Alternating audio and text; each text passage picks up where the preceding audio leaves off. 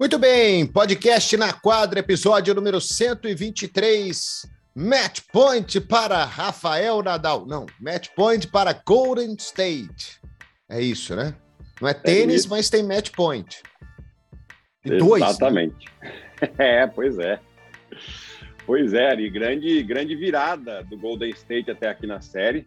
Antes de mais nada, um olá, né? Não vou falar nem bom dia nem boa tarde, porque aí o pessoal escuta a hora que quiser. Mas um eu olá. Bom dia, porque o Guilherme fez eu acordar cedo, por isso que eu tô com essa cara de sono e essa voz horrível. Também tô de bom dia, mas é que aqui a gente já começa. Hoje é quarta-feira. Quarta hoje? Eu é. tô perdido. Hoje é quarta-feira e já já nós vamos pro, pro treino dos, dos Celtics e do, dos Warriors também, no, na véspera do, do, do jogo 6. E uma grande virada do Golden State aqui na série, é, partindo principalmente da sua defesa. É claro que o, o Curry fez 43 no jogo 4, o Wiggins matou no jogo 5, mas se não fosse a defesa lá atrás forçando o erro dos do jogadores do Celtics e baixando o percentual de acerto deles, é, essa série o Celtics poderia estar tranquilamente na frente e quem sabe até não ter fechado. Tudo, tudo por causa da defesa do Golden State. Então, Gui, a pergunta que está todo mundo fazendo é, é a seguinte: o Boston conseguiu é, diminuir o Curry, foram 16 pontos no jogo 5, nenhuma bola de três pela primeira vez nos últimos quatro anos. É, o time conseguiu ter o melhor jogo do Jason Tatum, um jogo excelente do Marcus Smart, que fez 20 pontos, ganhou os rebotes e perdeu por 10 pontos. A pergunta que todo mundo está fazendo é assim: como? Como Exato. Boston perdeu? Cuidando pouco da bola, Ari. Cuidando muito pouco da bola, 18 erros. É, contra um time que nem o Golden State, eles vão te punir. Porque eles, eles correm muito bem a quadra, principalmente quando a bola é perdida de roubo de bola. Né? Uma coisa é quando você joga a bola para fora e aí você arma a sua defesa e pronto, né? Mas não, quando você entrega a bola para o adversário, é a chance de ter uma cesta fácil, de ter uma vantagem numérica, ela é muito grande, né? E isso dá confiança para o time do Golden State. O time do Golden State tem um ataque fantástico. Por mais que a defesa do Boston seja a melhor defesa da, da, da NBA da temporada, né? Você dá alguns pontos fáceis e depois no, no, no, no ataque armado eles vão fazer porque eles têm qualidade, aí fica muito difícil. E um outro ponto, o Boston fez uma defesa muito boa em questão do perímetro, né? Você, você já acabou de falar, o Stephen Curry 0 de, 0 de 9 nas bolas de três pontos, mas o Golden State em si não foi bem nas bolas de três pontos. Porém, eles dominaram o garrafão. Né? A defesa acabou sendo muito perimetral, muito seguindo os arremessadores e abriu um pouco demais o, o garrafão. Foi quando o Golden State teve essa leitura principalmente no quarto quarto, foi quando eles conseguiram abrir a vantagem para ganhar o jogo. É, foram 50 pontos dentro do garrafão, né? E outro detalhe, Boston teve é, 20 lances livres a mais no jogo, né? Foi 31 vezes para o lance livre, e aliás, o aproveitamento de Boston no lance livre foi horroroso, né? 21 Sim. de 31. Né? Isso aí é, bem ruim. Agora, o Gui, é, Boston teve o melhor jogo do, do Tatum. Tá todo mundo falando isso. Cara, eu, eu não achei. Eu também não. Eu não achei. Eu achei que ele foi muito melhor quando ele deu 13 assistências e fez 13 pontos, 16 pontos, do que quando ele fez 27. Sim. Né? E, assim, naquele jogo eu achei que ele foi perfeito, eu achei que ele tomou as decisões corretas em todos os momentos. Né? Erros acontecem, é impossível você. É, é muito difícil você ter um jogo ball do Andrew Wiggins, por exemplo, com nenhum turnover. Uhum. É difícil. O volume de jogo que o cara tem, tanto que a bola passa na mão dele, é, é difícil você cobrar que o cara não tenha, não tenha zero turnovers, zero perdas de bola. É difícil isso, né? Mas assim, cinco também já é demais. E tomada de decisões ruins em momentos importantes do jogo. Né? Eu não vou discutir o talento do Jason Tatum. Não, não, essa, isso não é uma discussão. Né? A discussão é como ele pode maximizar esse talento dele. Né? Ele é talentoso, agora ele não pode simplesmente tomar decisões ruins em momentos importantes do jogo no quarto quarto e mandar duas bolas para cima, como se, é, como diz o Everaldo, joga para o alto e reza. É. Né? Totalmente contestado, marcação dupla para cima dele, ele joga para cima desse jeito e a bola não bate nem no aro. Né? Esse não é, essa não é a grande estrela que seu time precisa. Né?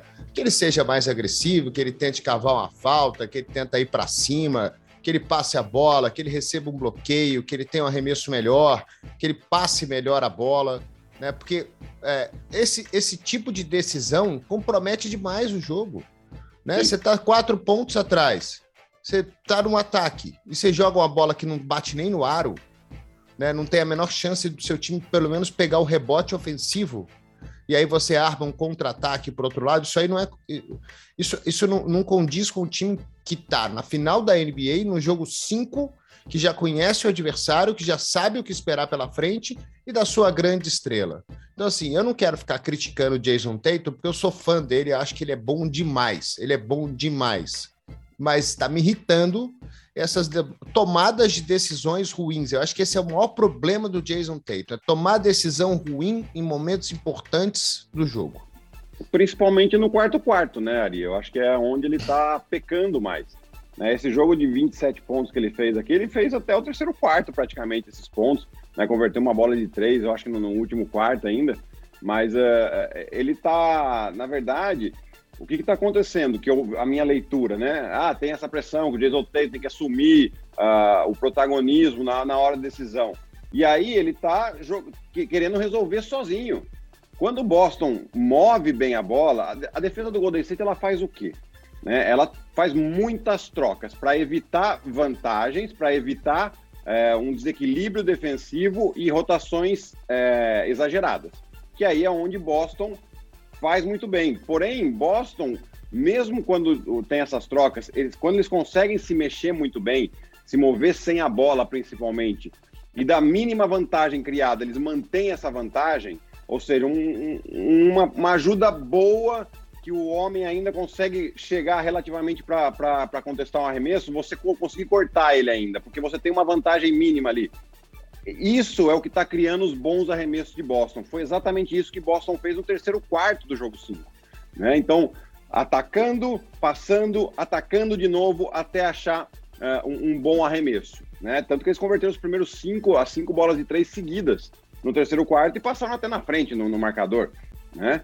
Mas aí chega no quarto quarto, a, a, acontecem as trocas Boston tem a falsa sensação de que tem uma vantagem em uma situação de um contra um, quando não tem. Por exemplo, o Jason Tatum queria atacar o Gary Payton. Né? O Gary Payton ele, ele tem vantagem de tamanho, só que o Gary Payton é um carrapato. Né? É difícil você, mesmo contra um jogador mais baixo, arremessar por cima, porque ele consegue colocar muita pressão. Quando você sobe, você não está no melhor equilíbrio possível. Né? Então eu acho que isso que o Jason Tatum, mas não é só o Jason Tatum. O Jalen Brown também no último jogo é, teve umas leituras ruins desse tipo de situação. Né? Então, o que Boston precisa fazer, e eu concordo com você, naquele jogo em que ele deu 13 assistências, o Jason Tatum, é, o time se mexeu muito melhor, porque a defesa fechava no Jason Tatum, ele pumba para fora. E aí é, é nessas vantagens que eles vão criando, né?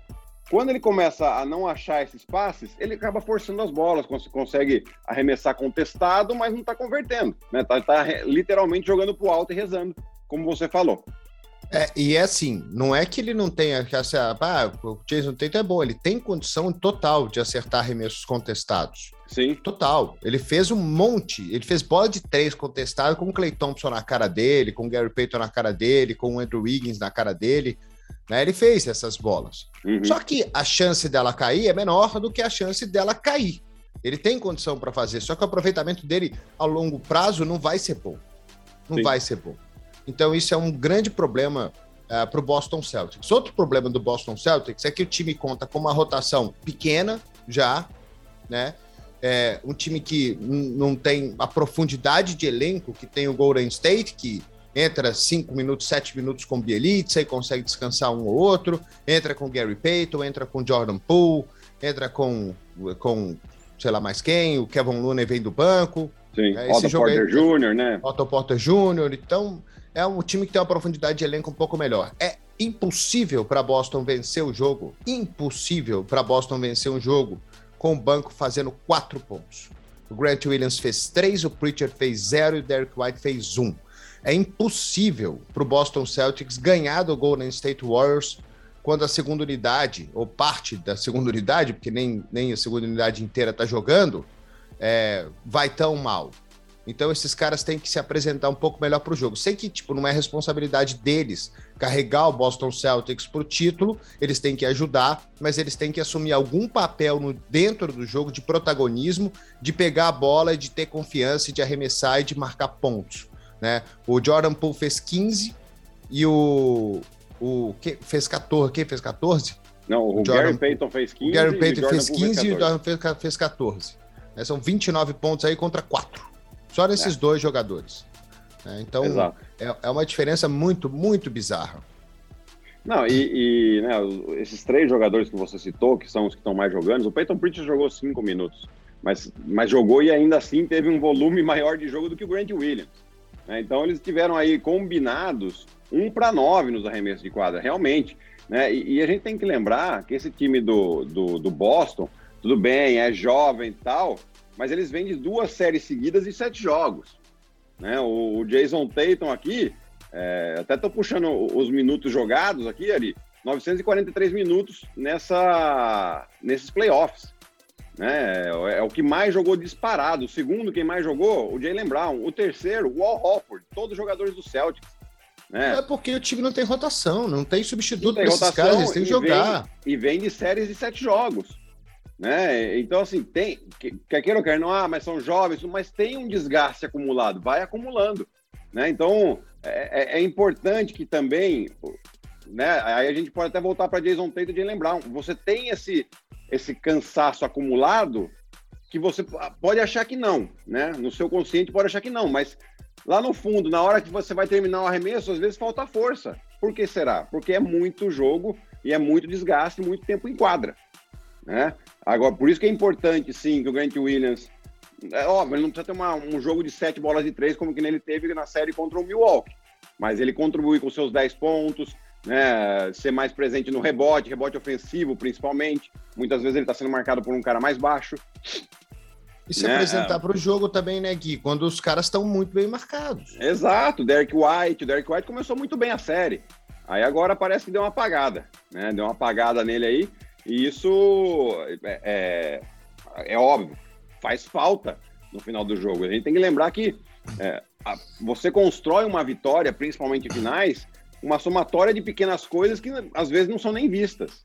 Né? E, e essas são as coisas, né? O Derek White vindo bem, é o Grant Williams, né? O Grant Williams fez uma baita série contra Milwaukee e tá meio desaparecido dessa série aqui. É, então, ah, beleza, estão te marcando nas bolas de três. Pô, você é grande, você vai, vai atrás de um rebote, vai é, né, jogar um pouco mais próximo da cesta quando você tem a possibilidade e a vantagem de um tamanho é, de, de, tamanho contra, sei lá, um, um, Jordan Poole, um Gary Payton, quem é que seja. Né? Então, esse tipo de coisa, e não estou falando toda hora, é, são quatro, seis pontinhos que você faz ali que vai somando essas pequenas coisas que pode te dar uma vantagem na frente. Você tira um pouco também a pressão do Jason Tatum e do Jalen Brown. É outra coisa que tem me chamado a atenção no playoff em geral, não só nessa série, né, mas no playoff em geral. Quem começa melhor o jogo tem mais chance de ganhar. Sim. Eu acho que isso pode ser até óbvio, né? Mas o, eu estou dizendo isso porque, para mim, o começo de jogo ele está quase mais importante do que o final. Eu acho que a exceção e... aqui, Ari, foi no jogo 4. Boston começou melhor. Jogando em casa, mas aí nós tivemos lá o Curry, né?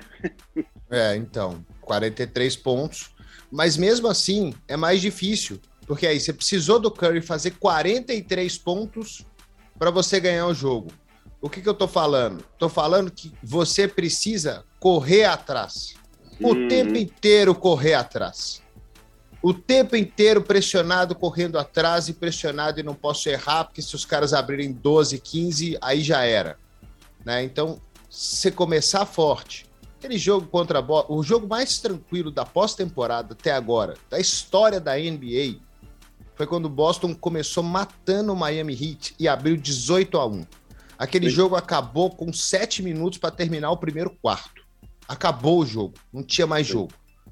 Miami não tinha perna, Miami já estava desgastado fisicamente, Miami não tinha como jogar mais, não tinha como correr atrás do Boston perdendo por 17 pontos nos primeiros 5, 7 minutos de jogo. Então, Sim. você começar o jogo bem, começar o jogo forte, começar o jogo pressionando o adversário, você coloca pressão nos caras deles terem que correr atrás de você e não o contrário. Óbvio que o jogo vai desenrolando à medida que ele vai acontecendo e viradas acontecem, como Boston, por exemplo, virou esse jogo. Mas talvez falta o físico no quarto quarto, de tanto que jogou no terceiro, para concluir o jogo. Então, se você começar muito forte conseguir dosar isso ao longo da partida e administrar e conseguir fazer um jogo mais sólido, você tem mais chance de ganhar. Para mim, o segredo para o Boston ganhar o jogo 6 está no primeiro quarto. É, começar, é começar forte. forte, exato. Começar forte, eu acho que assim a, é, a defesa não, não tem sido tanto o problema, né? Eles fizeram. Você já falou os números aí, eles fizeram um ótimo trabalho, mesmo no jogo 5. Né? O problema está no ataque. O problema está em, é, em você sair dessa defesa pressionada do Golden State, né? Que é sempre muita pressão na bola. Por que o Golden State faz isso? Exatamente para forçar naquilo que eu falei, para o Boston jogar situações de um contra um. Situações de um contra um, eles têm o Andrew Wiggins para defender, tem o, o, Draymond Green, o Gary Payton, o Clay Thompson, são todos jogadores ótimos de defesa, situação de um contra um. Até o Stephen Curry, tá, até não. O Stephen Curry também é um bom jogador de defesa de um contra um. O único jogo que ele não defendeu tão bem foi o jogo 3 que ele teve problema de faltas. Todos os outros ele foi muito bem defensivamente. Né? Então Boston tem que evitar, evitar. Tudo bem que o cara está pressionando, protege a bola, segura um pouco, tem um pouquinho de paciência para construir uh, os momentos, né, os lances em situações fora da bola. Né? Corte nas costas, bloqueios indiretos, ou quando tem uma situação de, de, de pick and roll, soltar a bola rápido, que isso que vai ser importante. Né? E, e esse começo é importante também, né, Ari? Eu, eu, eu, falei lá no, no League de Passe, depois do jogo 5, que a importância daquela bola que o Draymond Green se joga na torcedora para salvar, né? É, a chance dele salvar aquela bola era mínima, mas aquilo ali era uma mensagem, uma mensagem para os companheiros dele, que era esse tipo de jogo que eles tinham que ter, não tinha bola perdida, e para os adversários olharem e falar, hum, aqui vai ser duro hoje, né? É, esse tipo de atitude Boston precisa começar hoje também, né? Hoje não, desculpa, na, na, na quinta-feira no jogo 6 Precisa ter esse tipo de atitude para passar uma mensagem. É garantia de vitória com isso? Não, não é. Mas você já, já mostra uma energia diferente. Né? E aí sim você pode ter chance realmente se você mover bem a bola. Né? A defesa do, do Golden State, tá, a gente fala muito da defesa do Boston, mas a gente tem que falar da defesa do Golden State, principalmente nos dois últimos jogos. É, é, você citou o Draymond Green, eu queria falar dele, porque assim, depois que ele calou a boca e começou a jogar basquete, que jogador uhum. fantástico. Que é. jogador fantástico. Né? É assim, é, não, não, chama, não chama atenção por jogadas plásticas. Até teve uma que o Romulo mandou bem, né? Que ele não fez o Robert Williams, o Hofford, acho que era o Robert. O Robert não, era o Robert Williams, eu acho. É o Robert Williams, né? Não, fez ele de fez a defesa inteira do Celtics de trouxa. É, né? Então, assim, ele é inteligente pra caramba, cara. É, é inteligente demais para jogar basquete. Né? Ele não é, não tem o talento que tem o Curry, não tem o talento que tem o Andrew Wiggins, né? Ele não tem esse talento, mas ele tem outras virtudes que são fenomenais. Depois que ele calou a boca e parou, começou a jogar, defendeu melhor, os caras estão acertando 30% contra o Draymond Green. É. Ele teve oito assistências, oito, sete assistências, oito rebotes, cinco roubos de bola nos últimos dois jogos, dez passes desviados e ainda ele ainda conseguiu falar um pouquinho. Ainda conseguiu dar aquela provocada no Jason Tatum e acompanhar. Eu não sei nem se ele falou alguma coisa. Eu acho que ele só foi olhando pro Jason Tatum, tipo, mandando aquela mensagem mental. Cara, você não vai ganhar isso aqui nunca na sua vida. É. Nunca. É. Eu não vou deixar você ganhar isso aqui nunca na sua vida. É a mensagem que ele manda. Cara, a importância desse cara pro Golden State, ela, ela, é, ela é monstruosa. Quando ele joga bem, quando ele faz o trabalho sujo, entre aspas, que ele tem que fazer, Golden State ganha. E, e assim, é, eu, sou, eu sou fã dele. Sou fã porque é, não é o cara mais talentoso do mundo, não é o cara que, que enche os olhos de jogar basquete. Você olha e fala assim, cara, hoje ele vai arrebentar. Mas na hora que você vai ver o saldo final e a importância dele para a vitória, é, ele é fundamental. Que jogador fantástico. Não, sem dúvida, Ari. Ele é, é, um jogador extremamente inteligente, né? Tô dando uma olhadinha aqui no, no plus-minus dele no jogo, no último jogo, que foi de 11. Né? Quem teve o maior plus-minus foi o Gary Payton, né? É, e, e, também outro jogador que foi importantíssimo para a vitória no jogo 5. Mas o Draymond Green, é, é, é, é, essa a função dele, né? Ele sabe que ele não vai pontuar, ele não, não, precisa meter as bolas de três, ele vai chutar uma, duas por jogo, tá tudo bem, tá na conta, se cair é, é, é, é lucro, né? Mas o, o que mais importante ele fazer é ele começar com essa intensidade defensiva. Toda vez que ele começou com essa intensidade defensiva, o, o Golden State ganhou na série. Né? Foi no jogo 2, foi no jogo 4, foi no jogo 5. Né? E, e, ele, sem dúvida alguma, ele já se ligou nisso. Ele já se ligou porque não é porque ele faz, é porque ele contagia. Né? Quando, quando o pessoal, os companheiros vê que ele está desse jeito, fala, opa, vamos aqui, step up, né? Vamos dar um, vamos chegar um passinho mais perto do, do, do meu adversário aqui, porque o Draymond tá ligadaço também aqui, né? E no ataque, quando ele tem a paciência, tem a inteligência, né? Você vê que é, o, o, ora o, o, Boston deixa ele um pouco mais de espaço, ora coloca um pouco mais de pressão.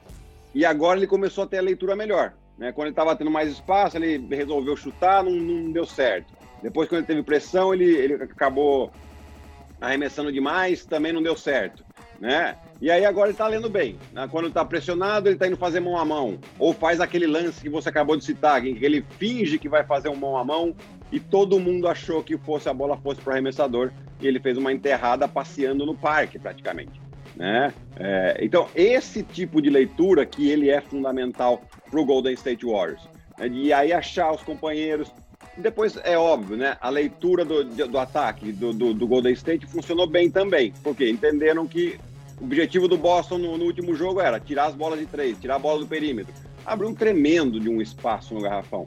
Né? A 50 pontos de Golden State. 50 pontos. O, o Andrew Wiggins fez 20, Ari. 20 pontos dentro do garrafão, dos 26 que ele fez. Né? Então, é o espaço que está sobrando para ele, porque é óbvio, os, os, defensores. Não, qual que é a ordem aqui? Tirar o Curry tirar o Clay Thompson do jogo, o Jordan Poole. Porque eles podem machucar a gente com as bolas de três. Olha quanto jogador está preocupado com o perímetro. O Andrew Wiggins é um jogador que tem capacidade de ir lá perto da cesta. O próprio Draymond Green, esses oito pontos que ele fez, é tudo perto da cesta. Né? O Kevin Looney, que consegue pegar rebotes ofensivos. Então, isso tem sido um trabalho importante e essa paciência, essa leitura durante o jogo, né? E aí muito passa também na mão do Dermond Green para fazer esse tipo de bola. E aí, só para completar, que eu já citei do Gary Payton também, é outro jogador que né, vem do banco, deu muitos minutos, correu o risco de ficar fora da, da, das finais por causa da lesão, né? E ele, nos últimos dois jogos, ele tem sido um jogador assim fundamental para a defesa e para esse ataque também, ali, porque qual que é o trabalho que o, que o Gary Payton faz muito bem? Cortar nas costas da defesa. Geralmente é o homem dele que vai na ajuda, né, que vai fazer essa rotação. E ele está sempre de olho, aonde o homem dele está olhando. A hora que ele vira a cabeça é a hora que ele corta nas costas do defensor dele e faz bandeja, literalmente bandeja. O Gary Payton faz com 1,90m. Impressionante, né? É impressionante. Você falou do Andrew Wiggins, né? Que dois jogos fantásticos, 4 e 5 ele teve, né? Abriram espaço para ele, ele meteu as bolas, ele matou umas bolas de média distância que, que eu só tinha visto o Chris Paul não errar na vida. Porque eu nunca vi, eu nunca vi o Chris, eu não sei se você já viu, mas eu nunca vi o Chris Paul errar um arremesso de média distância. Eu nunca vi. É, é difícil. Eu, eu, não, eu, eu, não lembro, assim, deve ter, deve ter tido um lá em 2009, 2010. Mas o que ele meteu de bola de média distância nesse jogo foi uma grandeza, né? E um Sim. arremesso bonito, né? Um jogador, um jogador que é, a gente falou lá no começo, né? Se pegar os podcasts passados, né? Da importância desse cara para Golden State, né? De abrir essa quadra, de abrir espaço, de, de tirar um pouco o foco do Curry e do Thompson. É, e ele e era um cara muito questionado, né? Por todo tudo que ele teve lá em Minnesota. Uhum. E o Zé falou um negócio ontem que parece que é, parece que é verdade. Que o Draymond Green pegou o Andrew Wiggins quase para ser como o filhinho dele. É. Falou, cara, vem cá, vou te passar, vou te dar meu, vou te dar meu, meu mojo aqui, ó. Segura aqui, pega igual a bolinha do Looney Tunes lá, do Pernalonga. Segura na, segura na minha mão que eu vou te passar um pouquinho, não do meu talento, porque você tem mais que eu, mas da minha vontade, né? Da uhum. minha disposição dentro de quadra. E faz toda a diferença, né? Porque o cara tá marcando o Jason Tate, tá marcando o melhor jogador do time e ainda tá pegando 17 rebotes, 16 rebotes e metendo 24 pontos, né? E outra coisa que que, é, que talvez seja importante, que o Curry tá atrás desse MVP aí que ele não tem, mas se ele não jogar no jogo 5, fizer 16 pontos e o Andrew Wiggins acabar com o jogo, os caras vão dar um MVP pro Andrew Wiggins. É, tem esse risco mesmo. Né? Eu, eu, acho que não vão. Eu acho que se o, Clay, o, se o Stephen Curry dormir no meio da quadra, ficar lá dormindo no meio da quadra, marcar zero pontos, pegar zero rebotes, fazer zero coisas, eles vão dar o MVP para ele. Bom, o, o Clay Thompson não, o Stephen Curry.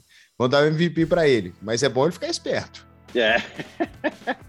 ah, exato, Ari. É, mas o, o, tem outra história interessante do Draymond Green, é que ele né, saiu agora aqui né, na, na imprensa também, que ele conversou com o Tom Thibodeau, né, durante a, o período de seleção com ele, né, e acho que foi nesse, nesse último Mundial, enfim, na última Olimpíada, não estou bem lembrado, mas ele, que, que o, o Green perguntou para o Tom Thibodeau sobre o Andrew Wiggins, ele foi técnico lá, né, ele falou, não, é um cara muito, muito duro, muito bom, e o, o Jimmy Butler adorava ele. Né? E, a, e a questão é, o Jimmy Butler não gosta de qualquer um, ele gosta de quem joga duro, de quem é firme. E o Jimmy Butler adorava o Andrew Wiggins, né? E acho que era, era isso que o que o Draymond queria ouvir, né? Um jogador que, beleza, parece que não, mas ele é um jogador que joga duro, é que ele né, tem um, ele não muda muito o semblante. Tomou uma cesta. problema com o Jimmy Butler lá em Minnesota, no final das contas? Não, quem teve foi o Tom Thibodeau. Hum. né? Bom, pelo menos esse que foi a, o que saiu aqui, né? Mas o, o, na verdade foi o Tom Tibori também com a diretoria lá, que não queria dar uma extensão, enfim. É, mas não é o, o, o, Jimmy Butler não é o assunto aqui, sim o, o Andrew Wiggins, que ele vem né, aproveitando muito bem os espaços, mas defensivamente, ele, é, o último lance do terceiro quarto ah, é do, do, jogo, que ele defende, defende, defende, aí Aí a bola foge, sai da, da, da, do homem que estava com ele e vai para alguém que arremessou. Eu não lembro quem arremessou. A hora que ele vai, ele pega esse rebote. Que é o Brown. É um drible, passe pro Jordan Poole meter aquela bola no final. Quer dizer, é um lance, mas aquilo ali mostra muita coisa, porque como ele está defendendo muito bem, e daí ele, ele já não está mais no lance, ele vai, briga por um rebote e inteligentemente dá um, um passe rápido, um primeiro passe muito rápido pro, pro Jordan Poole meter a bola, né? É, e, cara, são essas pequenas coisas de novo, de novo. Ele está sempre defendendo. E no último quarto, como ele defende o Jason Tatum. No último quarto do último jogo, os, os arremessos que teve com, com, ele como defensor primário foram 0 de 3. Né? É, então, assim, é lógico que o Boston tenta sempre atacar muito o Stephen Curry. E, e, isso aí é outra coisa que faz bem a defesa do Golden State. Né? Quando está o Stephen Curry, independente de quem seja, o primeiro homem ele já dá um pouco mais próximo. Então o Curry está como defensor primário e o primeiro homem já está mais próximo e a rotação já está pronta para ser feita. Né? Então tem sim se é, protegido também a estrela, que é uma das funções também da, da defesa do time.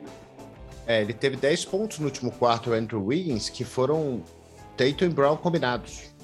Né? Tatum e Brown tiveram 10 pontos e o Andrew Wiggins teve 10 pontos no, no último quarto do jogo. Bom, vamos ver o que vai acontecer. Eu só espero que Boston, para levar essa série para o jogo 7 em domingo, comece forte. Comece Sim. muito forte o jogo. Comece pressionando o Golden State, não dando chance, né? Achando os arremessos, torcendo para as bolas de três caírem no começo do jogo também. Conseguir abrir uma vantagem aí jogar uma pressão grande para cima dos Warriors que vão estar tá fora de casa e no Garden, num lugar que não é fácil de jogar. Porque se deixar Golden State começar bem o jogo e tiver que correr atrás o jogo inteiro dos Warriors, eles vão perder. Então, Sim. É, e, e pra... o, o, ponto de preocupação para Boston aqui, né, Ari? É que não se consegue facilmente deixar o Stephen Curry 0 de 9 dos três em dois jogos. Ah, seguintes. então, ele vem para 53 pontos, né? Bom Boston fazer 127 nesse próximo jogo aí também. Tem isso. Né? Porque ele vai, ele, ele vai fazer 53 pontos amanhã. É e... certeza absoluta. O Curry, ele deve estar no avião com a cesta de basquete no, ban no, no três bancos para lá, fazendo assim, ó. Ele deve tá, você, você já parou para pensar o tanto que esse cara deve estar tá indignado? Tá, não, certeza. O jogo que ele teve, né? De não matar nenhuma bola de três. Deve estar tá feliz que o time ganhou, obviamente, mas ele deve estar frustradíssimo com o jogo dele. Sim. E aí ele vai querer voltar no jogo 6 matando. Ele veio para 53 pontos. Para Boston ganhar, tem que fazer 127. É isso. Contra, contra a defesa do Golden State, que não é simples.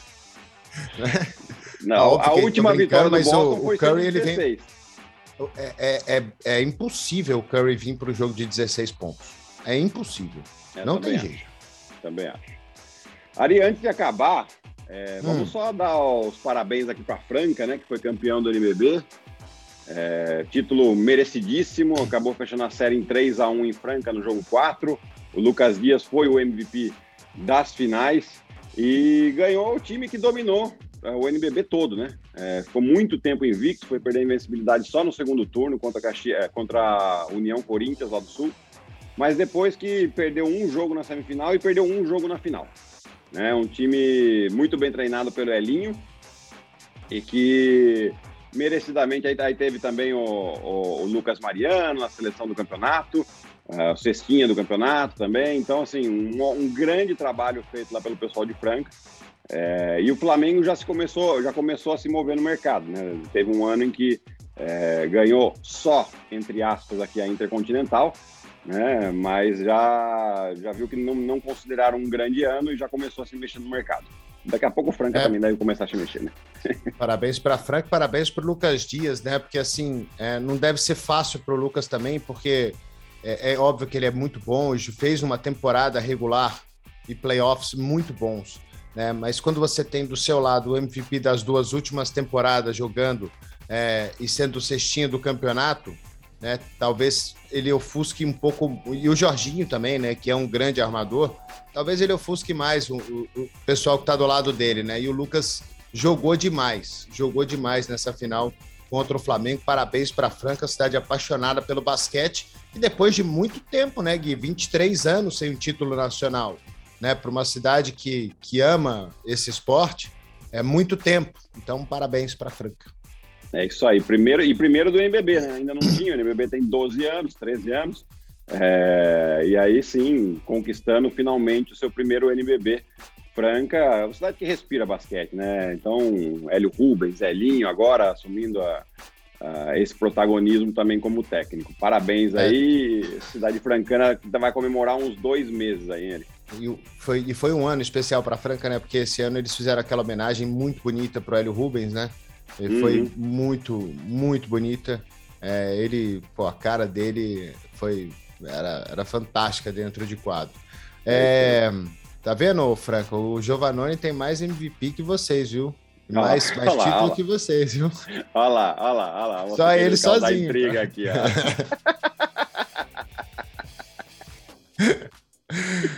Gui, bom trabalho para você, bom jogo amanhã. Tamo junto no nosso ESPN League, tamo junto nos leagues de passe e já já você tá de volta aí para trazer meu presente. É isso aí, Ari. Então um beijo grande para vocês aí, até a próxima. Tchau, tchau. Valeu, galera. Um grande abraço a todos. O Na Quadra volta na semana que vem e aí a gente vai falar de quem ganhou, de quem é campeão da NBA em 2022. Um abraço e até lá.